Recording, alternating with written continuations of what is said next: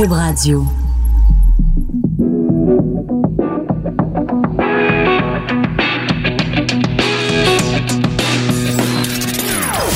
Des opinions bien à elle. Sophie Durocher. Son franc-parler ne laisse personne indifférent. On n'est pas obligé d'être d'accord. Bonjour tout le monde, c'est Sophie Durocher. En ce vendredi de Pâques, oui, on est fidèle au poste. Merci d'écouter Cube Radio. Merci d'avoir choisi. On n'est pas obligé d'être d'accord. Par contre, lundi, euh, ce sera pas votre programmation régulière, mais je vous encourage fortement, fortement, fortement à écouter Cube. Pourquoi? Parce que ça va être une occasion très spéciale de découvrir toute une programmation de balado. Vous savez qu'à Cube, il y a cette radio que vous écoutez en ce moment, qui sont des émissions donc du matin jusqu'au soir, mais il y a aussi toute la section balado et ça va être l'occasion lundi de les écouter en comment dire, en rafale. C'est comme quand on va sur Netflix puis qu'on écoute plein d'émissions en rafale.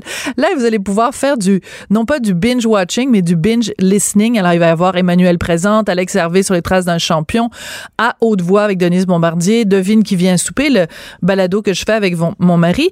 Et il y a même une petite promo qui était associée euh, à ça pendant la fin de semaine de Pâques, une chasse aux œufs de Pâques dans la section balado sur l'application sur le site Cube Radio on a euh, en fait un de nos collègues a caché des emojis de petits cocos un petit peu partout dans la description des balados. Alors vous allez sur la page Facebook de Cube, ça va vous indiquer quoi faire avec tout ça et vous pourriez même gagner un panier de chocolat d'une valeur de 250 dollars offert par Joanne Lheureux Chocolat. Mais d'abord, êtes-vous remis de vos émotions de District 31 d'hier soir? Pas moi. Je suis encore sous le choc. Ça fait presque 24 heures et je suis pas encore remise. Alors, si vous l'avez déjà regardé, vous savez de quoi je parle, mais si vous l'avez pas encore regardé, ben dépêchez-vous d'aller voir ça parce que c'est vraiment euh, très, très, très ébranlant. Et encore une fois, le génie d'écriture de Luc Dionne, accompagné bien sûr de Fabienne Larouche et Michel Trudeau. C'était vraiment quelque chose à voir hier soir. Dans un tout autre ordre d'idée, pendant l'émission aujourd'hui, on va revenir sur le drame à Notre-Dame de Paris avec Christian Rioux, qui est correspondant à Paris pour le quotidien Le Devoir. On va parler à Lise Ravary en toute fin d'émission. On va parler de des petits amis de l'État islamique au Canada qui circulent en liberté, sans pas trop inquiétés par le gouvernement libéral. Mais d'abord, euh, ma collègue Josée Legault, qui est chroniqueuse au Journal de Québec, Journal de Montréal, qui a écrit euh, dans le journal de ce matin une lettre vraiment touchante que je vous encourage à lire. Touchante, mais en même temps, elle est en colère, Josée. Euh, c'est une lettre à François Legault. Josée est au téléphone. Bonjour, Josée. Bonjour Sophie, j'aime beaucoup. Euh, juste une petite parenthèse, j'aime beaucoup ça que le concept de binge listening. Oui, hein? Euh, et moi, je suggère une, comme traduction le gavage auditif. Oh, comme c'est bien dit. Donc on peut on peut regarder la télé en rafale, mais on peut écouter des balados aussi en rafale. C'est tout à fait, tu as fait raison. C'est très très bien, très bien dit. Alors écoute, José, euh, ton nom de famille est le même nom de famille que le premier ministre, mais vous n'êtes pas de la même famille. non, non, non, non, non. Mais tu lui as écrit une lettre dans le journal de ce matin parce que tu es en colère. Tu es fâché de, de, promesses, de promesses non réalisées comme euh, proche aidante euh, naturelle. Explique-nous pourquoi. Qu'est-ce qui a motivé cette lettre? Ben, premièrement, c'est tu me permets de, de, de, corriger un peu le tir. Ma lettre est pas du tout en colère. Hein. Euh, ah non? Pense que je non, non, je l'ai écrite avec beaucoup de respect. Et d'ailleurs, je, je dis au début que je sais que le premier ministre est sensible à cette euh, aux questions que je soulève. Euh, et je lui je lui soumets euh, simplement euh, quelques éléments pour sa réflexion parce que je parce qu'en ce moment ils sont en train de réévaluer un peu le genre en fait le type d'aide qui va être donné au, pour le dire dans très clairement pour les familles naturelles biologiques de, de personnes handicapées donc surtout handicapées intellectuelles qu'elles soient que ces personnes-là soient mineures ou majeures hein, parce que c'est quand même étonnant que dans le vocabulaire on parle toujours d'enfants handicapés et on ajoute mineurs ou majeurs comme si quand quand ils sont majeurs, ils sont encore des enfants. Oui, c'est un peu ridicule. Oui, oui, tout à, tout à fait. Bon, mais ça, c'est une autre histoire. Mais ce que je, ce que je, je rappelle tout simplement, c'est ce sont les deux engagements que le, la CAC avait pris le 6 septembre euh, dernier. Euh, le premier, c'était évidemment bon de bonifier l'aide financière aux familles euh, euh, de personnes, d'enfants handicapés mineurs, donc de moins de 18 ans, pour ajouter un 22 millions à un programme qui avait été créé sous les libéraux et qui est tellement alambiqué que la majorité des familles qui ont appliqué pour avoir cette aide-là, qui est à peu près d'autour de 900 dollars par mois, donc on s'entend que c'est pas la mer à boire non plus, ont été refusées. Hein? Euh, et parce que leur enfant était jugé par des fonctionnaires pas suffisamment lourdement handicapés. On reviendra sur le terme lourdement. Oui, oui, en effet. Euh, et, euh, et ça, il, paraît-il que ça a été en effet une erreur de bonne foi dans le budget. C'était pas dans le budget et M. Legault s'est engagé clairement, je le dis, à d'ici très peu à mettre ces montants-là additionnels, c'est qu'ils sont en train de reviser le programme pour qu'il soit plus fonctionnel. Parce que, mhm. comme je disais, il n'était pas, pas fonctionnel sous les C'était pas clair, c'est ça. il y avait trop de, ah, il y avait trop de bureaucratie. Ben, pas, non, non, pas vraiment. C'était que c'était fait sur mesure pour exclure le maximum de familles possible pour que hmm. ça coûte le moins cher possible. Hein. Disons-le clairement. Euh, bon, finalement. Euh, et, euh, et la deuxième promesse qui était vraiment révolutionnaire parce que c'est ce que les familles demandent depuis tellement longtemps, dont je fais partie parce que moi je je, je vis avec ma sœur euh, adulte handicapée intellectuelle, c'était d'établir un équilibre entre les euh, les montants de, euh, fournis par l'État aux familles d'accueil pour s'occuper des personnes handicapées, donc ce qu'on appelle les ressources intermédiaires dans les faits, là, mais on va dire famille d'accueil pour faire plus simple, et les familles naturelles parce qu'une famille d'accueil par par résident handicapé peut recevoir jusqu'à 50 000 par année non imposables. Hein? Bon, ça dépend du niveau de handicap et tout ça. Bon, tandis que une fois qu'ils sont adultes, une fois qu'ils ont 18 ans, lorsqu'une personne handicapée intellectuelle réside dans sa famille, que ce soit ses parents ou comme moi avec une frère, un frère ou une sœur adulte, il ne reçoit que l'aide sociale. Donc, à peu près maintenant 1100 dollars par mois. Fais, fais, le calcul, tu vas voir qu'il y a un fossé abyssal entre ce que reçoit une famille d'accueil et ce que reçoit la famille naturelle. Pourtant, la famille naturelle a les mêmes. Ah, c'est moins c'est même un quart. Ouais. Voilà. Et la famille naturelle a les mêmes besoins, même beaucoup plus qu'une famille d'accueil, parce que une famille naturelle, euh, on n'a pas les moyens d'embaucher, on n'a pas de préposés, on n'a pas, on n'a pas. Bien sûr. C'est nous qui faisons tout. Euh, donc, c'est, de rétablir finalement, c'est, cette, de rétablir de la justice dans cette injustice-là. Et ça, euh, l'engagement du 6 septembre de la CAQ était très très clair. Alors, ce deuxième engagement-là, euh, il n'était pas non plus dans le budget. Et là, euh, ce que j'explique, c'est que finalement, il ne serait pas respecté comme tel, c'est-à-dire qu'il n'y aurait pas une parité euh, complète là mhm. entre les familles d'accueil et les familles naturelles. Mais Daniel McCann à la santé, Marguerite Blais au prochain aidant et Lionel Carman aux services sociaux seraient en train de travailler ensemble sur une autre formule pour voir comment ils peuvent bonifier l'aide. Donc, c'est un peu, c'est un peu ça que je rappelle au premier ministre, mais je lui soumets aussi d'autres observations que peut-être on n'a pas lu ailleurs concernant les personnes handicapées et leurs familles. D'accord. Mais je veux juste revenir, euh, euh, José, avant qu'on passe à ces autres mesures, parce que la raison pour laquelle toi, tu as écrit cette lettre et tu es venu plusieurs fois à, ce micro justement pour nous parler de la réalité de ce que c'est de s'occuper d'un frère ou d'une sœur euh, adulte handicapé intellectuellement, c'est que je veux juste comprendre parce que c'est une réalité que la plupart d'entre nous ne connaît pas. La, la, la, mm-hmm. frustration que ça doit être de se dire, moi, je prends ma, euh, soin de ma sœur tous les jours et pour des miettes et comme si j'étais sa mère, comme si j'étais sa mère. C'est ça. Alors mm-hmm. que quelqu'un qui, euh, donc, qui en fait sont, sont une sorte de, de métier, finalement, quelqu'un qui est une famille d'accueil va recevoir jusqu'à 50 000 dollars par année.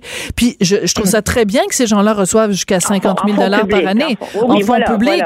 mais mais, mais qu'il y ait une telle disparité, ça n'a aucun sens. Alors quand je t'entends dire euh, ils avaient promis qu'il y aurait la parité et que finalement ça va pas être ça, mais ça va être autre chose, la question c'est mm. pourquoi? Pourquoi une telle disparité entre les deux? Hum, hum. Euh, mais c'est ça, c'est que je pense qu'il y a eu, c'est le choix de tous les gouvernements précédents. Là. la CAQ hérite de la situation qui les a euh, précédés. Euh, c'est qu'il y a eu, on a favorisé dans les gouvernements l'expansion des ressources intermédiaires privées subventionnées, ce qu'on appelle une famille d'accueil, hein, au détriment des familles naturelles. Et c'est comme si euh, le message, c'est pas comme hmm. si le message qu'on a envoyé aux familles naturelles, c'est vous, on ne peut pas vous faire confiance avec des fonds publics, alors vous contentez-vous de l'aide sociale ou, ou de rien pour les moins de 18 ans avant qu'il y ait l'autre programme là, qui était dysfonctionnel. Alors qu'une famille d'accueil, vous, on vous fait confiance et on va vous donner les montants dont vous avez besoin pour vous occuper correctement. Je sais pas si tu comprends ce que je veux dire. Oui, mais, même j'irais plus loin. C'est vraiment un parti pris anti-famille. Oui, mais j'irais plus loin parce que José, moi je dirais même que le message c'est hey, vous êtes un membre de la famille, on vous donnera pas de sous parce que c'est normal que vous en preniez soin. Oui, c'est ça le message. Que, oh, exactement comme pour tous les procédés. Voilà. Donc euh, c'est moi je dis toujours que comme aidant, on aimerait ça être du cheap labor, au moins nous paierait un petit peu, mais on est du free labor. On est on est de la main d'œuvre gratuite. Hein? Bon, et quand je dis main d'œuvre, je le dis pas négativement. Je veux dire, moi j'aime ma sœur, toutes les familles de personnes handicapées aiment leurs enfants, aiment leurs frères, leurs sœurs, mais c'est qu'à un moment donné, l'amour, ça ne suffit plus. Oui, puis il y a l'épuisement. Il y a l'épuisement, José, oui l'épuisement, l'appauvrissement euh, et aussi les personnes handicapées intellectuelles vieillissent maintenant. Elles ont la même longévité, ce qui n'était pas le cas il y a quelques mm. décennies, ont la même longévité que tout le monde. Donc, ça veut dire qu'en vieillissant, moins on a de ressources, mais dans les faits, plus les besoins de la personne handicapée augmentent. Alors là, vous voyez qu'il y a une contradiction là aussi. Et euh, donc, et, les familles deviennent encore plus épuisées parce que les familles, nous aussi, ont vieilli avec la ben personne qu'on aime et dont on prend soin. Euh, et, et, ça, mais c'est vraiment euh, c'est vraiment un piège dans lequel on nous met parce que, comme je l'explique, le message qu'on nous envoie finalement, c'est épuisez-vous, appauvrissez-vous en gardant la personne que vous aimez avec vous, ou demandez un placement dans une famille d'accueil où les listes d'attente, comme je le, rappelle, sont de 7 à 12 ans. Ça n'a aucun sens. 12 ans, parce qu'il y a une pénurie de familles d'accueil. Mm. Et je te dirais qu'il y, a une pénurie encore plus prononcée de familles d'accueil de qualité, parce qu'il y en a un certain nombre qui ne le sont pas. Euh, donc, euh, et, chaque famille d'accueil, une personne handicapée, là, c'est pas un Bixi qu'on qu'on stationne. Là. Ben non. Une personne avec, chaque personne a des besoins différents. Et pour trouver une famille d'accueil qui va répondre à ses besoins et qui va pas être juste un parking devant la télévision, hum. ben c'est la croix et la bannière, puis c'est rendu une mission à peu près impossible. Et Alors, il n'y a pas de troisième option, José. Il n'y a pas une troisième option? Il n'y a pas ta sœur. Si elle n'était pas avec toi, elle pourrait théoriquement, si tu la mettais sur une liste d'attente, être dans une famille d'accueil. Mais il n'y a pas une troisième option? Ma sœur, ma sœur est sur une liste d'attente. Depuis combien de temps? Depuis plus de cinq ans. Depuis ben voyons donc. Euh, et, je connais des, familles qui sont qui attendent depuis 7 ans, 8 ans, 9 ans. La liste, c'est de 7 à 12 ans. Sauf que ce chiffre-là ne dit rien non plus parce que ça se peut que tu trouves jamais une famille d'accueil qui va répondre aux besoins de la personne que tu. Hmm. ça se peut qu'il n'y en ait jamais parce que euh, peut-être qu'une ressource qui répondrait à ses besoins, ben, il n'y a pas de place de disponible. Puis encore une fois, il y a une pénurie.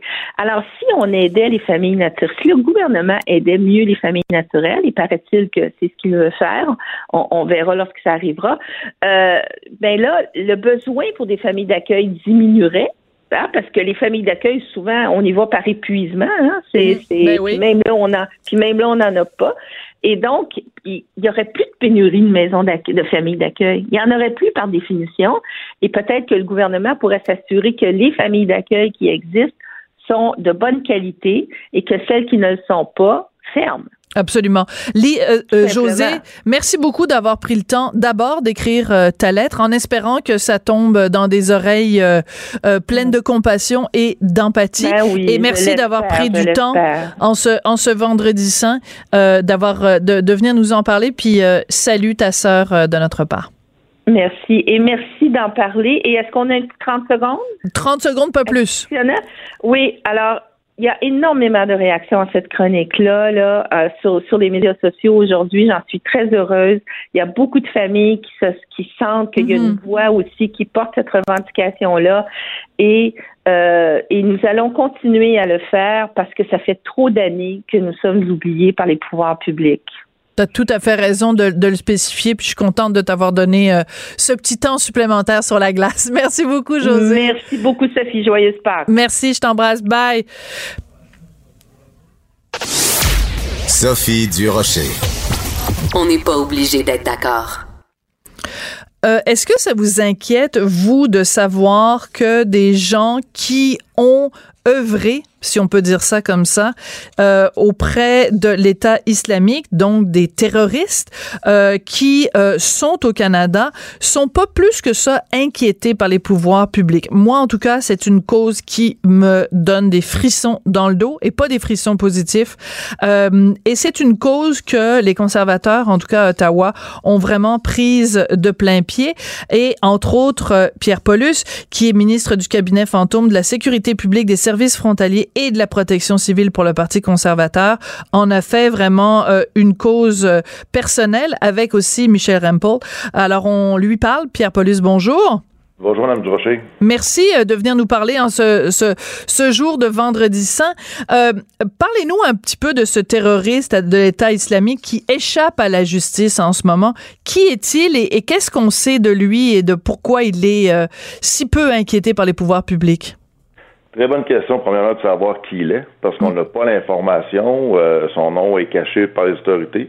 Donc, on peut pas savoir. Tout ce qu'on sait, c'est que c'est un Libanais. C'est pas un Canadien d'origine. C'est un Libanais qui a réussi, euh, en se faisant inviter par sa sœur, qui est déjà, qui vit au Canada actuellement, en 2015, à faire une demande de, de réfugié. D'accord. Cet individu-là s'est ramassé ici en 2015. Euh, demande d'être réfugié. Puis là, euh, finalement, fait les demandes on s'aperçoit rapidement que finalement, c'est quelqu'un qui collaborait étroitement avec l'État islamique, c'était un membre actif de l'État islamique, qui essayait de s'en venir vivre ici au Canada. Là, on est en 2019 et on apprend que monsieur a été refusé, a même eu le culot d'aller en appel. Et là, finalement, on n'est pas en mesure de savoir où il est. Euh, on, sait qu'il est en liberté au Canada. Euh, ça se peut pas. À un moment donné, là, mm. on peut pas. Nous, on constate les conservateurs que, écoutez, il y a eu plusieurs cas de membres d'État islamique, des Canadiens, des gens qui ont la double nationalité, qui ont combattu, qui sont venus, qu'on on cherche à savoir ce qu'ils font. Mais là, on a quelqu'un qui est même pas un Canadien, qui a demandé d'être réfugié, puis ça fait quatre ans qu'il se promène au Canada, Mais... essaie de vivre ici. Alors, appelons-le Monsieur X, d'accord? Parce que bon, on sait pas, on sait pas exactement c'est quoi, on sait pas son nom ni son nom de famille. Euh, donc, Monsieur X, j'essaie de comprendre. Sa sœur est ici.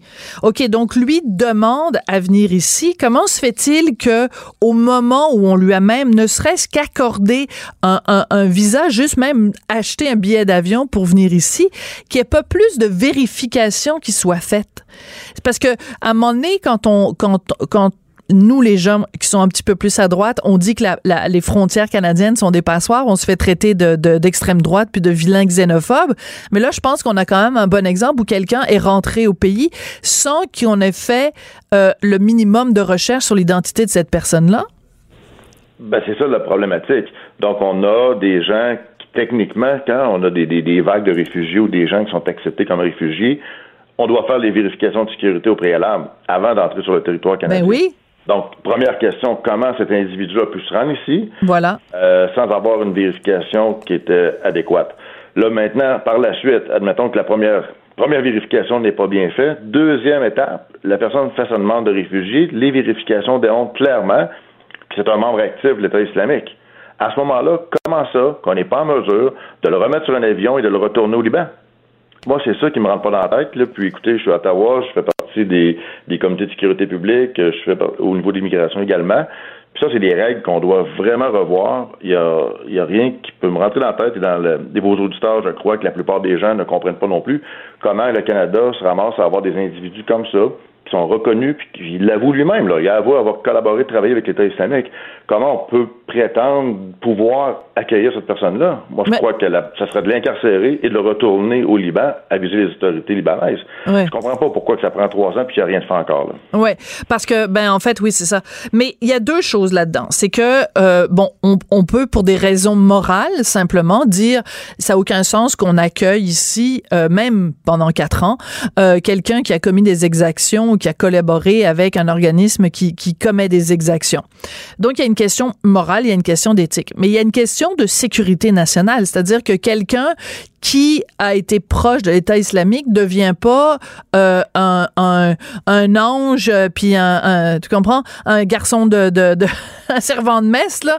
Je veux dire il devient pas parfait du jour au lendemain puis ses idées euh, euh, liberticides ou ses, ses idées de, de, de, de califat international ne, ne, ne, ne se diluent ah, pas dans, dans l'eau du Saint-Laurent là Absolument, mais ce qui nous dérange actuellement, c'est que le, le c'est le tribunal de l'immigration, l'IRB, qui a fait la vérification et qui l'a reconnu coupable de crimes contre l'humanité. Ça, c'est déjà fait, mais par un tribunal administratif. Alors que la Cour de justice canadienne, la Cour fédérale, il n'y a personne qui a traité son cas. Donc, c'est quelqu'un qui est ici, qui se fait reconnaître comme étant euh, quelqu'un qui a commis des, des, des crimes contre l'humanité, puis il se passe rien d'autre. Là, ça c'est d'autres questions qu'on pose. Mais la grande problématique pour nous, c'est que là, le, tout est caché. Le gouvernement de Justin mm. Trudeau ne veut pas dire tout est caché, on peut pas savoir c'est qui, on peut pas savoir il vit où. On voit que des, la cause été traitée à Montréal. Est-ce que c'est quelqu'un qui vit à Montréal? Mm. Peut-être. Donc ça, c'est des grandes questions.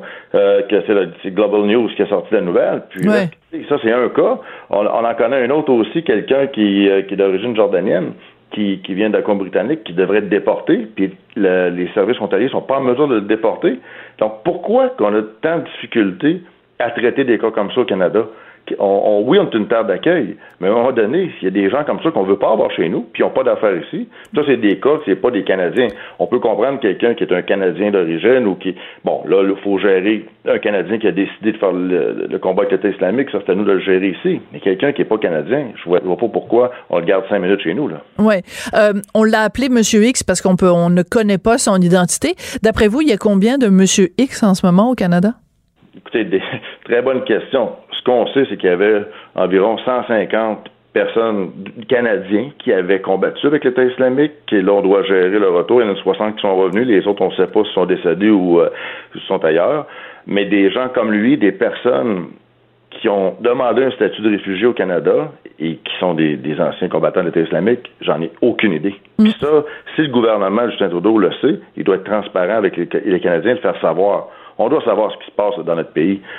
On peut pas nous protéger, parce que de ne pas le dire, c'est une forme de protection de ces gens-là, et ça, je peux pas l'admettre. OK. Je vais faire l'avocat du diable pendant, pendant deux secondes. On est en année électorale. Euh, les conservateurs sont reconnus comme étant pour euh, euh, le droit, la loi, etc.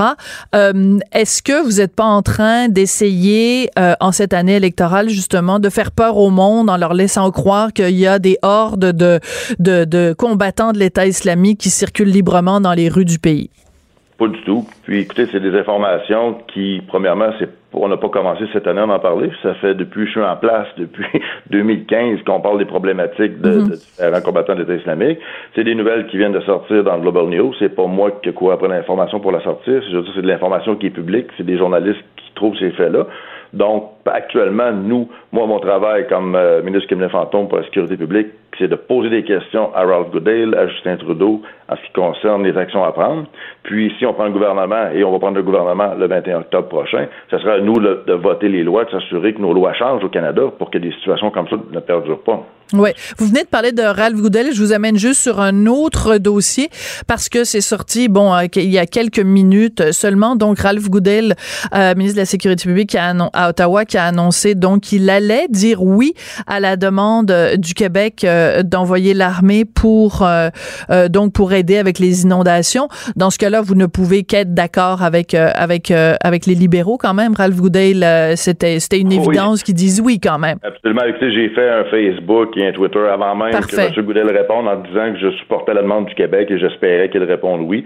Euh, c'est sûr là qu'il faut intervenir, faut euh, et pas attendre trop tard. Souvent avec les comme en 2017, les procédures ont été trop longues, les militaires sont arrivés, puis il y avait déjà les dégâts étaient là. Là maintenant, si on peut envoyer les, troupes avant, ben tant mieux. D'accord. Ça va être une des rares fois où au Québec, on va être content de voir l'armée euh, l'armée arriver. Euh, sont utiles, nos militaires. Il faut juste savoir le reconnaître et savoir euh, non, mais à bon escient. Non, c'est parce qu'il y a d'autres années où on a trouvé ça moins drôle. Tu sais, dans les années, en 1970, on l'a trouvé un petit peu moins drôle quand l'armée a débarqué. Monsieur Trudeau père qui avait décidé ça. Exactement. C'est toujours bon de le rappeler.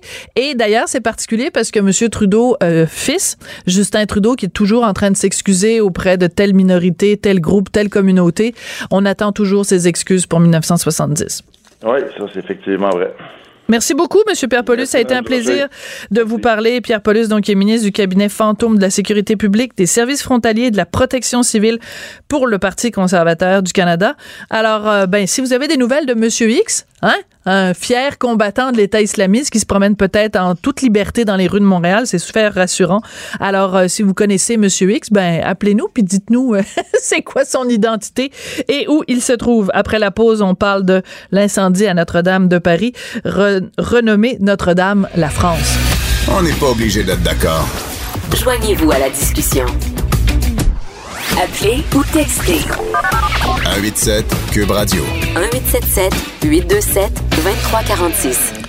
Lundi, vous vous en souvenez, c'était l'incendie qui a ravagé pas en totalité, bien sûr, mais en grande partie quand même, la cathédrale Notre-Dame de Paris. Et depuis, euh, beaucoup d'analystes, beaucoup de commentateurs réfléchissent à la symbolique de Notre-Dame, euh, ce que ça représente pour la France, ce que ça représente pour le monde, ce que ça représente pour les athées, ce que ça représente pour les pour les chrétiens, ce que ça représente en termes euh, artistiques, ce que ça représente en termes de, de symboles. Et parmi ces réflexions, ben comme d'habitude, une des plus intéressantes, c'est celle de Christian Rioux dans Le Devoir, qui a écrit un texte fabuleux, empreint de poésie, qui s'intitule Notre-Dame la France. Bonjour, Christian. Bon, bonjour, Sophie, vous êtes trop gentille. Non, je suis pas gentille, je suis vrai. comme disait euh, comme disait Sad, je pense, ou en tout cas quelqu'un de pas ah, fréquentable comme ça. Là.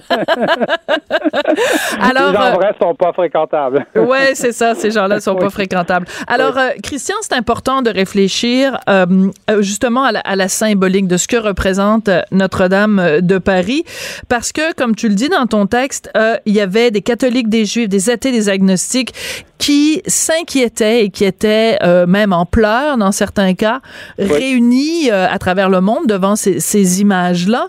Pourquoi est-ce que Notre-Dame euh, a une telle symbolique, une telle force d'attraction?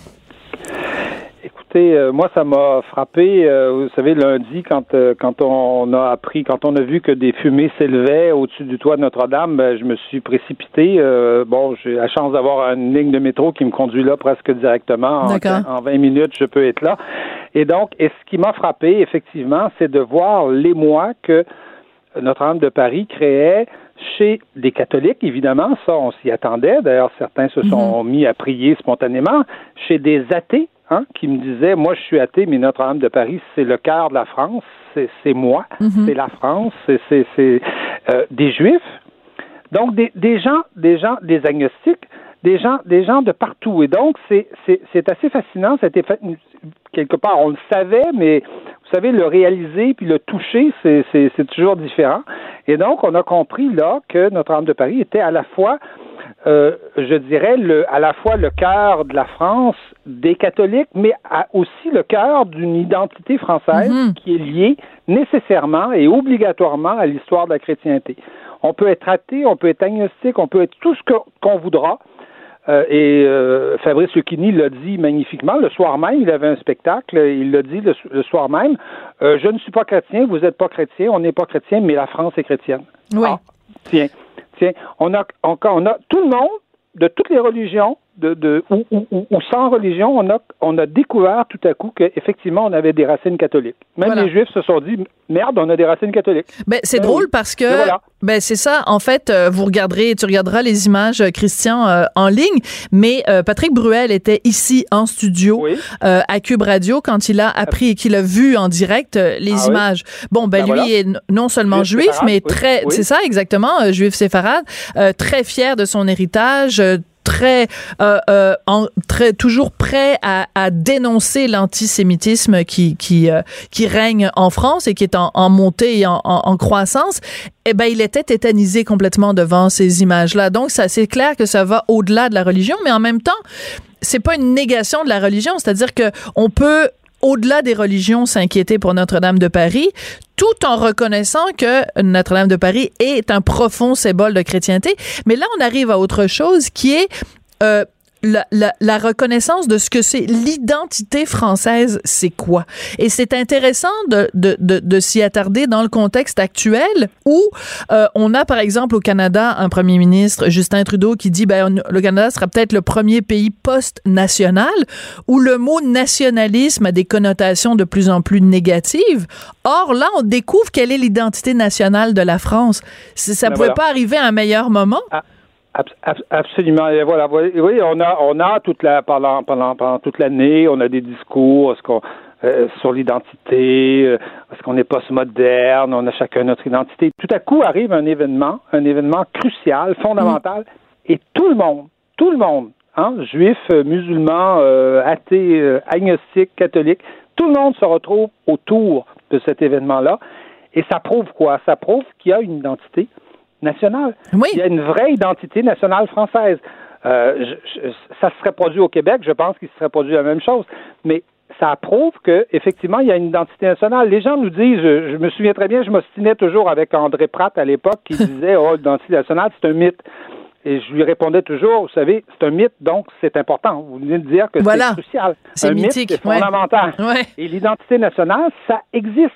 Et tout à coup, tout à coup, alors qu'on la critique sans arrêt, alors qu'on la dénigre, qu'on dit que c'est horrible l'identité nationale, tout à coup, on a vu l'identité nationale, on l'a touchée quelque part et c'était beau à voir, c'était magnifique, tout le monde était ensemble et tout le monde veut reconstruire absolument rapidement cette, cette, cathédrale.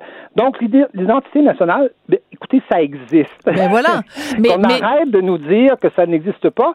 Et non seulement ça existe, mais c'est une valeur, je pense, dans la société. Ça, ça permet aux gens de vivre ensemble.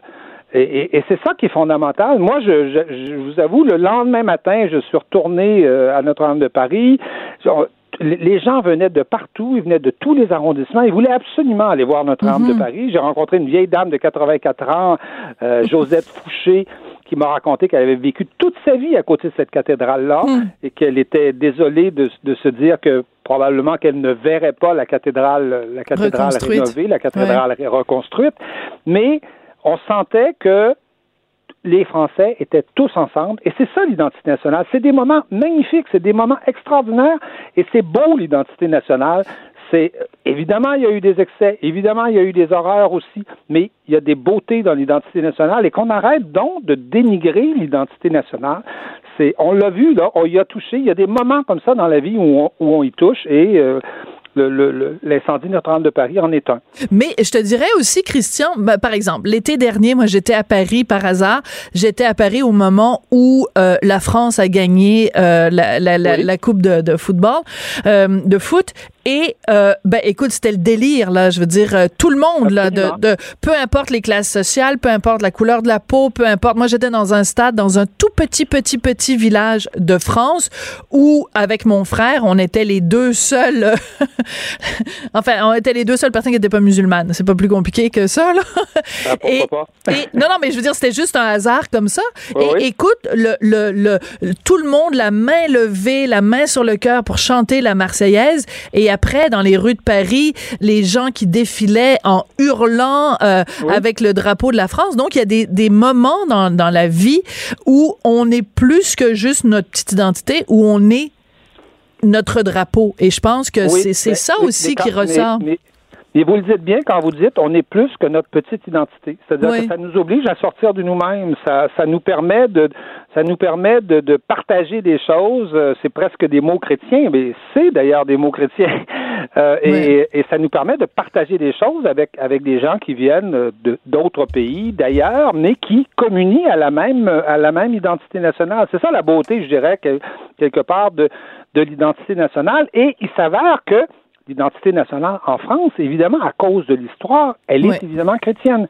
elle est évidemment chrétienne. Il y a, il y a, il y a 850 ans, la, la, cathédrale a 850 ans, c'est c'est une histoire. C'est la France a été la fille aînée de l'Église. Euh, il y a eu des beaux moments, il y en a eu des moins beaux, mais l'histoire, on, on porte, chacun de nous porte euh, sur ses épaules une partie de l'histoire de son de son pays. Euh, et, et l'histoire de la France, évidemment, elle est elle est chrétienne, comme d'ailleurs, je, je pense qu'elle est peut-être encore plus l'histoire du Québec.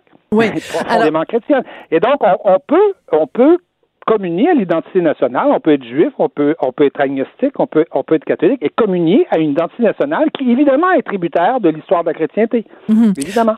Alors, au Québec, il y a un, un chroniqueur, euh, Mario Girard, dans la presse, qui a dit que euh, cette, cette réaction-là que, que beaucoup de gens ont eue de se de d'être touchés à ce point-là par la disparition euh, possible d'une cathédrale, le fait que il dit on avait l'impression que tout le monde priait à travers à travers le monde pour pour Notre-Dame. Il dit c'est c'est bien la preuve que la laïcité est un mirage et c'est bien la preuve qu'au Québec, on, en gros, hein, je, je, je schématise, mais que au Québec, euh, euh, pour qu'est-ce que de quoi on veut se débarrasser exactement, étant donné que dans le fond, euh, devant l'incendie de Notre-Dame, on a tous un peu redécouvert notre notre fibre religieuse. Qu'est-ce que vous répondriez à ce chroniqueur-là? Je, je, pense que c'est ne rien comprendre à ce qu'est à ce qu'est l'identité, c'est-à-dire bien sûr l'identité chrétienne de la France, pour les catholiques, c'est une question de foi, c'est une question de croyance. Eux, ils participent comme ça.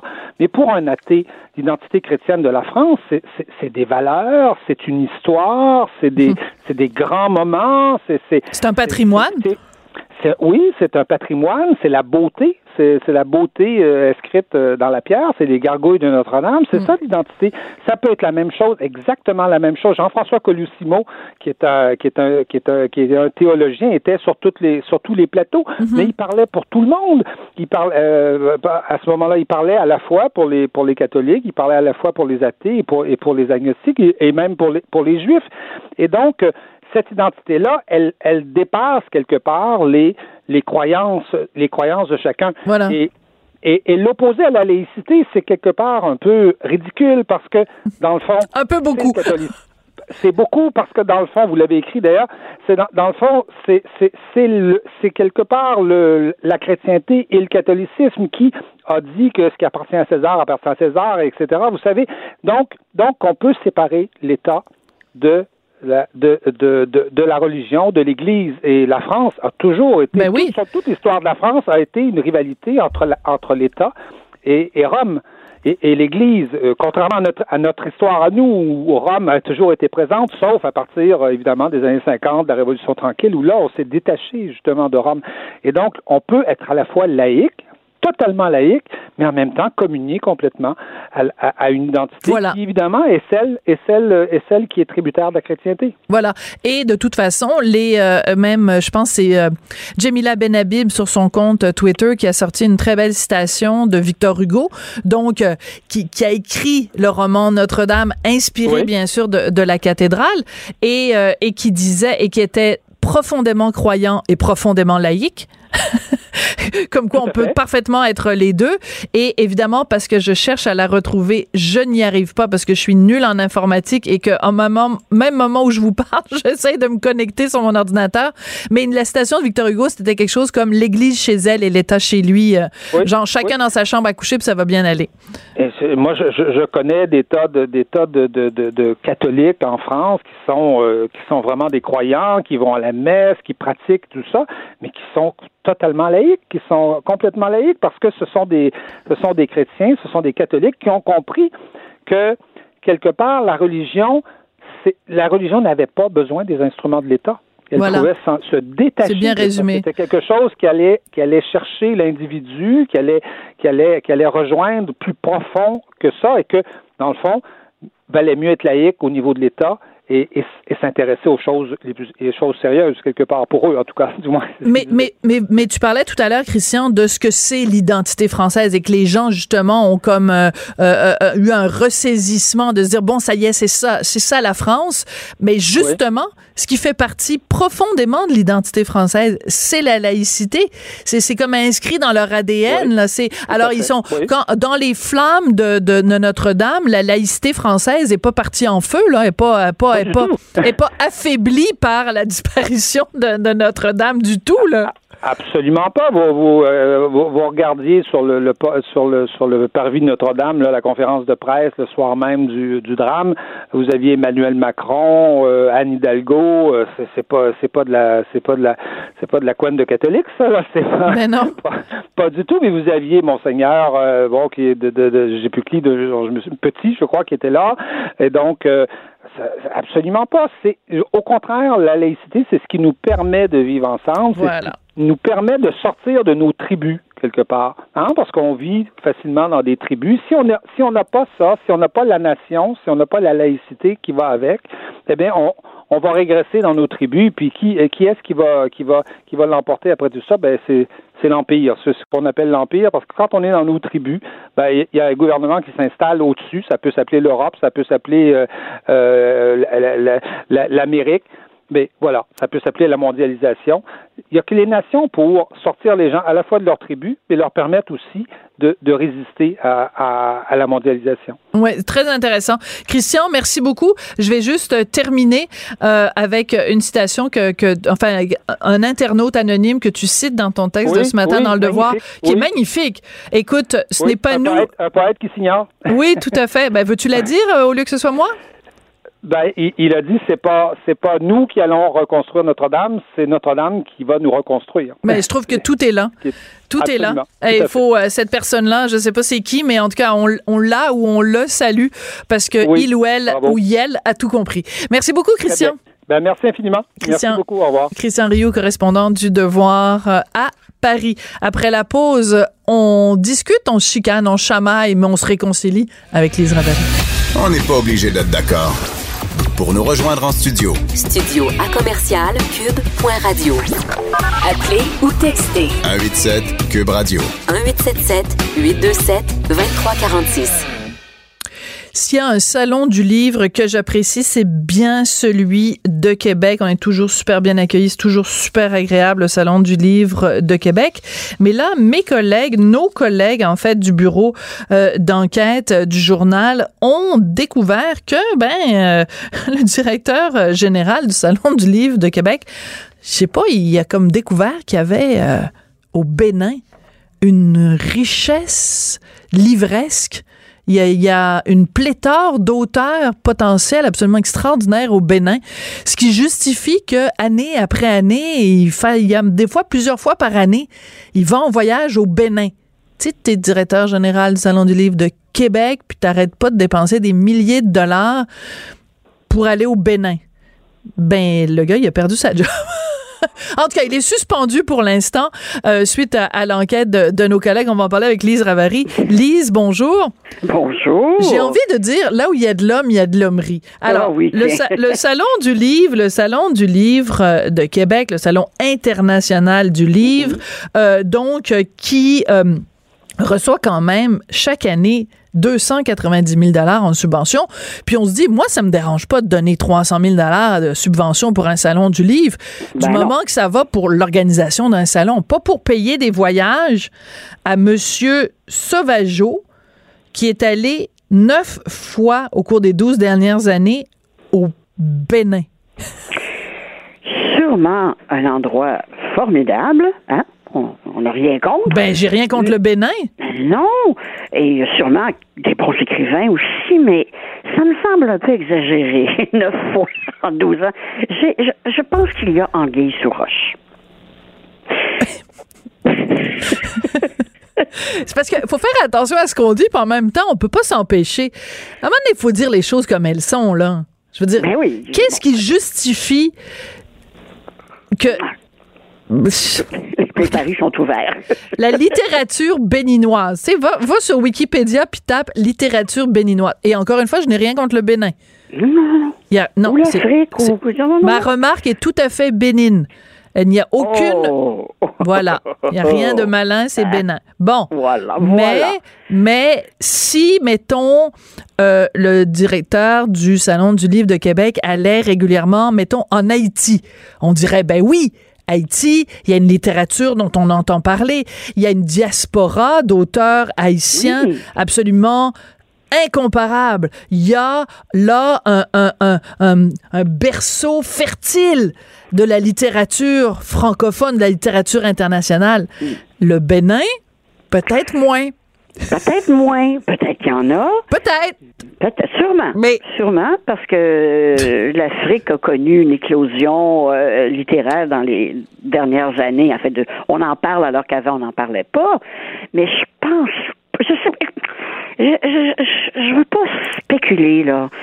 Euh, L'enquête le dira, comme on dit, mais je crois pas que ça allait euh, grand chose à voir avec ultimement. Peut-être au début, je sais pas. Écoute, c'est tellement abracadabra cette histoire-là. Tu dis non, mais comment qu'est-ce qui passe dans la tête des gens? Oui, voilà. Imaginez que personne va s'en rendre compte. Oui, mais, mais c'est parce que, bon, il y a, y a ça il y a donc Monsieur Sauvageau, Philippe Sauvageau, qui est là quand même depuis 21 ans et qui donc, au cours des 12 dernières années, fait tous ces voyages-là au Bénin. Donc, il y a en effet, qu'est-ce qui, dans sa tête, fait que il pense que personne va s'en rendre compte?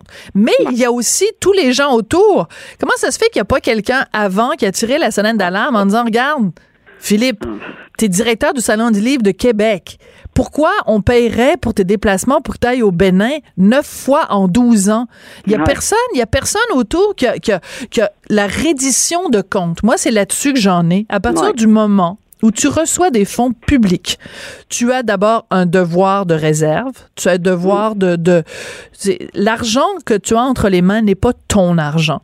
Donc mm. tu dois être redevable, il y a une reddition de compte et il y a une saine gestion, une gestion que certains appelleraient une gestion de, de bon père de famille là, mais si tu vas neuf fois au Bénin en 12 ans, ça s'appelle pas gérer comme un bon père de famille.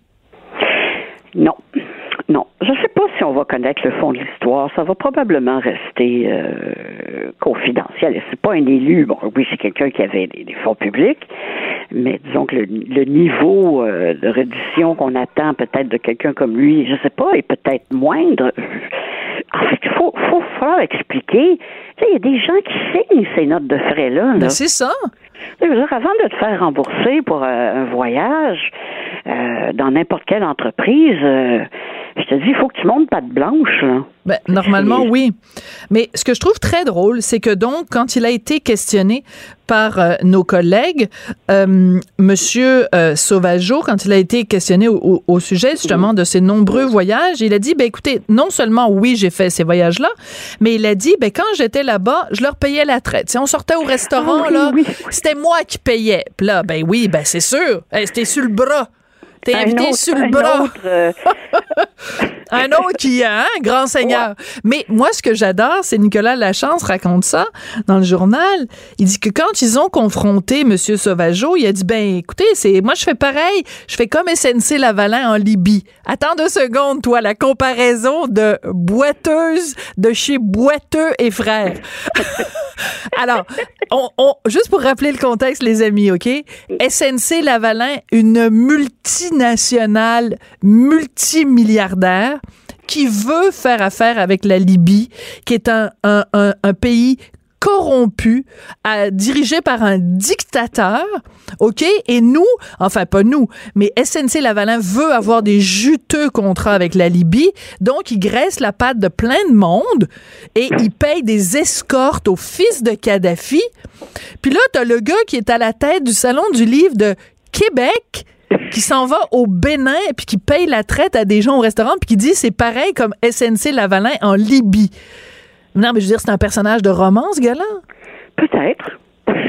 ah, non, mais écoute, Salon du livre, personnage de roman. c'est un lien à faire à quelque part. C'est peut-être une histoire. Tu sais, on rit, hein, mais dans ces histoires-là, euh, c'est vrai que souvent, il y a des romans qui se cachent. Mais écoute, en tout cas. Parce que la, réalité euh, dépasse la fiction, on le sait. Totalement, totalement. Alors, écoute, la bonne nouvelle à travers tout ça, parce qu'il y en a, donc, Monsieur Sauvageau, suite à l'enquête euh, de, de nos collègues, a euh, donc été obligé d'être remplacé. En fait, il est euh, donc suspendu sans solde, mais il est remplacé pour l'instant par Daniel Gélina, que tout le monde à Québec connaît, qui a fait un travail absolument fabuleux au Festival d'été euh, de Québec, qui a travaillé aussi à renouveler l'image du Carnaval de Québec. Bref, il est connu comme Barabas dans la passion à Québec et c'est un gars intègre, extraordinaire, passionné.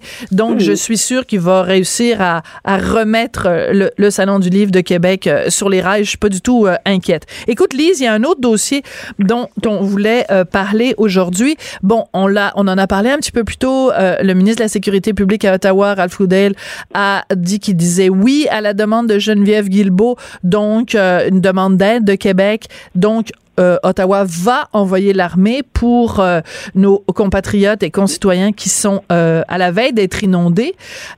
et Mario, notre collègue de Cube, a écrit dans le journal de ce matin, écoute, je veux bien là les programmes là pour les gens qui sont inondés, mais il dit carrément que dans certains endroits, c'est devenu une farce. On n'assure plus un risque, on assure une certitude.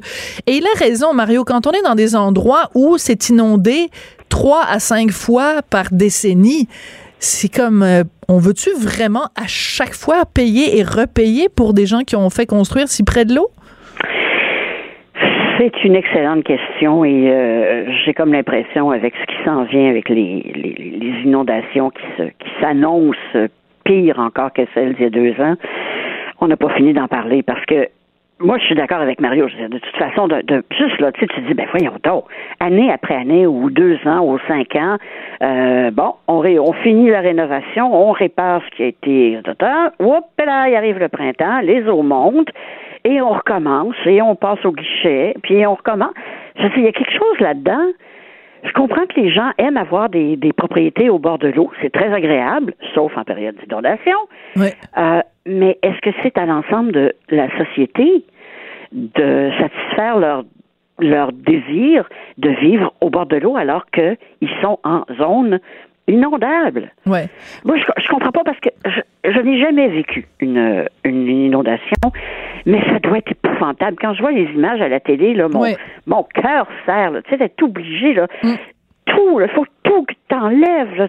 C'est, c'est épouvantable. Absolument. Mais, mais, moi, je voudrais pas vivre dans un endroit en me disant, bon, écoute, dans deux ans, trois ans, ça va être à recommencer. encore. Mais oui. Mais, mais Mario soulève, Mario soulève un point qui est très important, c'est qu'en amont de tout ça, il y a quoi? Il y a des municipalités qui, à un moment donné, ont délivré un permis de construire. Ah, ben Alors, quand tu regardes la belle carte de ta région, là, parce que normalement, tu es un élu municipal, tu es censé avoir ça. Tu as une belle carte dans ton bureau, puis là, il y a des zones marquées en vert, puis il y a des zones marquées en jaune, puis il y a des zones marquées en rouge. Puis rouge, là, ça, c'est les zones inondables. Puis toi, tu es là dans ton bureau, puis tu délivres des permis de construire. Ben, tu délivres des permis de construire dans les zones identifié comme étant inondable, ben, eh ça veut dire qu'il y a quelqu'un quelque part qui a pris un risque et c'est un risque et pas juste un, risque individuel, c'est un risque qui devient un risque collectif. Ben oui, bien sûr. Mais euh, la propriété riveraine, généralement, est une propriété souvent d'une certaine qualité. Hein? C'est les gens qui s'installent au bord de l'eau, souvent, c'est euh, pas partout, là, mais on, le voit surtout dans les, dans les régions euh, périurbaines. Mais ces gens-là rapportent beaucoup de taxes foncières. Hmm. C'est ça l'affaire. Sauf que c'est parce que les gens s'imaginent que l'argent qui rentre et l'argent qui sort vient de deux endroits différents. Il y a des gens qui ont besoin des fois d'un cours de, de finance 101 une poche. La mienne, la vôtre. Ben, c'est ça. Puis Dieu sait qu'il y en a qui connaissent le chemin pour aller à notre poche. Mais justement, on est en train de parler de la chronique de Mario. Lise et moi, est en train de dire à quel point est bonne ta chronique de ce matin, Mario, parce qu'il est là, il se met dans la fenêtre pour m'observer juste avant la fin de l'émission. Merci beaucoup, Lise Ravary. Alors, on salue euh, Mario, donc c'est lui qui prend la relève tout de suite après avec Vincent de Sureau. Je vous souhaite une excellente longue fin de semaine. Et puis, euh, ben, je vous rappelle, bien sûr, de profiter aussi pendant les trois prochains jours des excellentes balado diffusé sur euh, le site de Cube Radio. Je remercie euh, Hugo Veilleux à la mise en onde et à la recherche. Puis on se retrouve mardi.